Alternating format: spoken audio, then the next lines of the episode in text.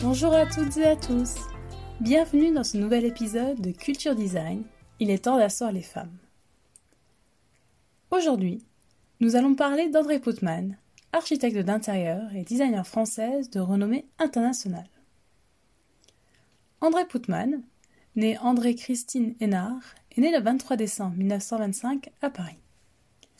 Elle naît dans une famille de bourgeois banquiers et notables d'origine lyonnaise. Son grand-père, Édouard Hénard, est le fondateur de la maison Hénard et Fils. Sa grand-mère, Rose de Montgolfier, descendant de la famille des inventeurs du ballon à air chaud. Enfant, elle passe la plupart de ses étés à l'abbaye de Fontenay, abritant jadis les ateliers des frères Montgolfier. Cet endroit austère nourrit ses premières perceptions esthétiques. La géométrie des lieux, ses vues et perspectives, les jeux de pierre et de lumière, l'incroyable richesse et diversité des noms-couleurs, autant d'éléments qui trouveront un écho dans ses réalisations futures. Elle dit qu'elle a gardé de tout cela la plus grande méfiance à l'égard des affreux excès de surenchère. Poussée par sa mère, l'éducation artistique d'André Hénard commence d'abord avec la musique en devenant concertiste et pianiste.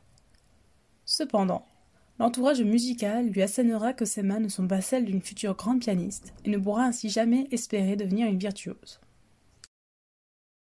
De ce fait, elle se dirige vers l'étude de la composition au Conservatoire national de Paris. Mais à nouveau, ce n'est pas sous les encouragements qu'elle continuera. Lorsqu'elle reçoit le premier prix d'harmonie du Conservatoire des mains de Francis Poulenc, célèbre compositeur et pianiste, celui-ci lui déclarera qu'au moins dix années de travail acharné et de vie recluse lui seront nécessaires pour prétendre, peut-être, à une carrière de compositrice. Cette dernière remarque accablante sonne alors le glas de sa carrière de musicienne, entamée malgré elle en hommage à sa mère.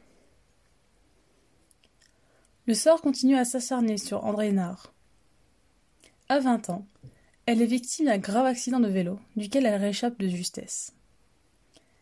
Elle gardera de cette épreuve un maintien physique très caractéristique, celle d'une grande femme se tenant de manière très droite à la démarche d'équilibriste.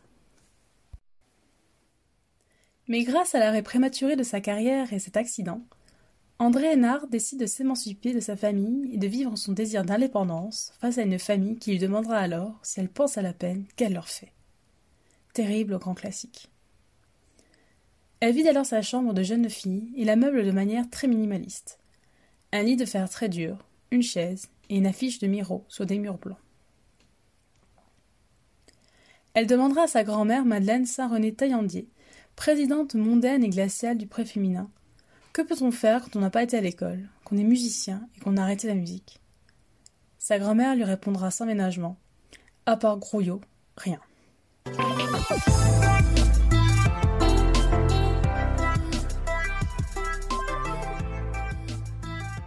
C'est donc sur ces encourageants conseils de sa grand-mère qu'André Hénard devient coursier pour la revue Féminin, dans laquelle elle effectue toutes les basses œuvres de la rédaction. Mais c'est ici qu'elle affûtera son regard en analysant le théâtre social qui se tient lors des réunions.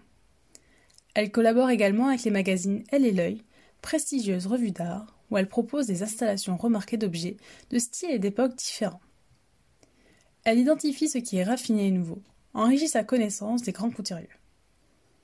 Mais cela ne suffit pas à lui donner confiance en elle et à continuer de s'effacer toujours devant le talent des autres. C'est à la fin des années 1950 que André Hénard devient Madame André Poutman en épousant le collectionneur, éditeur et critique d'art Jacques Poutman. De leur union naissent deux enfants, Cyril et Olivia. André Poutman continue sa carrière comme styliste pour Prisinic à partir de 1958, où elle s'emploie à faire de belles choses pour rien, toutes consacrées à l'univers de la maison. Elle concrétise aussi sa volonté de rendre l'art accessible au plus grand nombre et de faire tomber les barrières entre les individus en proposant avec son mari des lithographies à tirage limité pour 100 francs seulement, ce qui vaut aujourd'hui à 1,73€, disponible dans tous les magasins prix unique. Mais c'est dix ans plus tard, en 1968, que Didier Gombard, un homme d'affaires, repère son talent. En collaboration avec elle, il crée en 1971 une nouvelle société orientée vers le développement du prêt-à-porter et du textile, appelée Créateur et Industriel.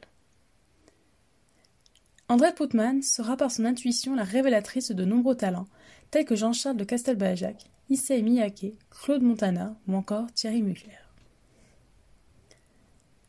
Et parallèlement, elle commence discrètement à exprimer son talent pour l'agencement de lieux délaissés.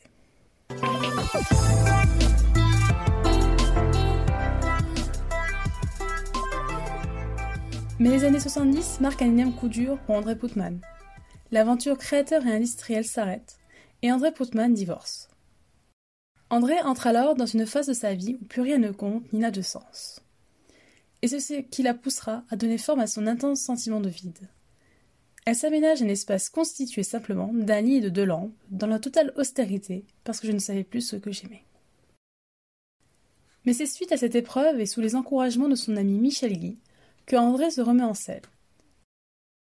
Elle crée le bureau Écart, qui est le palindrome de Trace, et c'est donc à 53 ans qu'André Putman entame véritablement la carrière qui l'a fait connaître de New York à Hong Kong.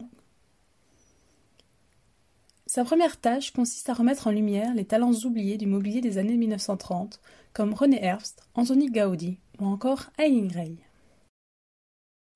Son but était d'intéresser dix personnes. Ses espérances seront largement dépassées. Des milliers de personnes seront séduites par ses pièces. Elle invente le concept de boutique-hôtel en aménageant l'hôtel Morgans avec très peu de moyens en 1984 à New York, ce qui marquera un tournant, comme l'atelier d'Azedine Alaya, des boutiques pour Balenciaga ou Lagerfeld, des bureaux d'hommes politiques comme ceux de Jack Lang au ministère de la Culture en 1984, et des musées comme le CAPC, Musée d'art contemporain de Bordeaux, ou le Musée des beaux-arts de Rouen.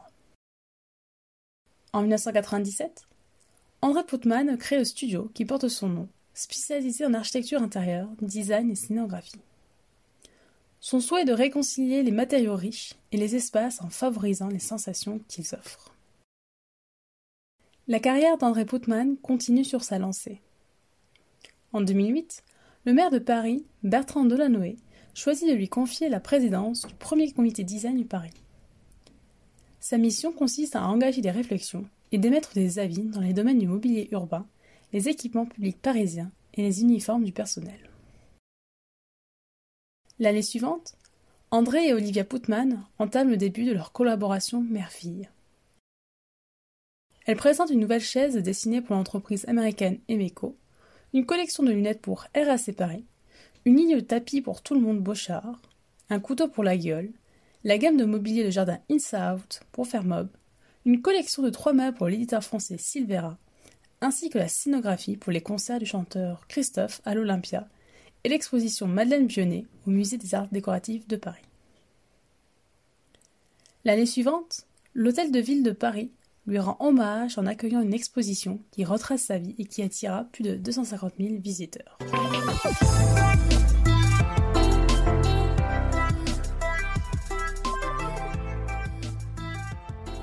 André Putman décédera le 19 janvier 2013 à Paris et la rue André Putman dans le 17e arrondissement de Paris est nommée en son honneur. André Putman aura reçu pas moins de 18 récompenses et distinctions pour l'ensemble de sa carrière. Mais l'empire Putman ne s'arrête pas avec André. La relève est assurée avec sa fille Olivia Putman, elle aussi designer dans les domaines de l'architecture intérieure, de la scénographie et du design. En effet, depuis 2007, Olivia Putman gère la direction artistique du studio Putman que sa mère lui a confié. Elle souhaite perpétuer cet esprit touche-à-tout sans cesse revendiqué par sa mère. Vous retrouverez toutes les sources concernant le podcast sur mon site internet massomarion.wixit.com slash website dans la rubrique blog puis podcast. Vous pouvez vous abonner à ce podcast sur de nombreuses plateformes telles que Deezer, Spotify, iTunes Podcast, YouTube ou encore Podcast Addict. N'hésitez pas à le partager avec votre entourage, à faire un don sur ma cagnotte Tipeee ou à me laisser votre avis. Je me ferai un plaisir de le lire lors d'un prochain épisode. À la semaine prochaine!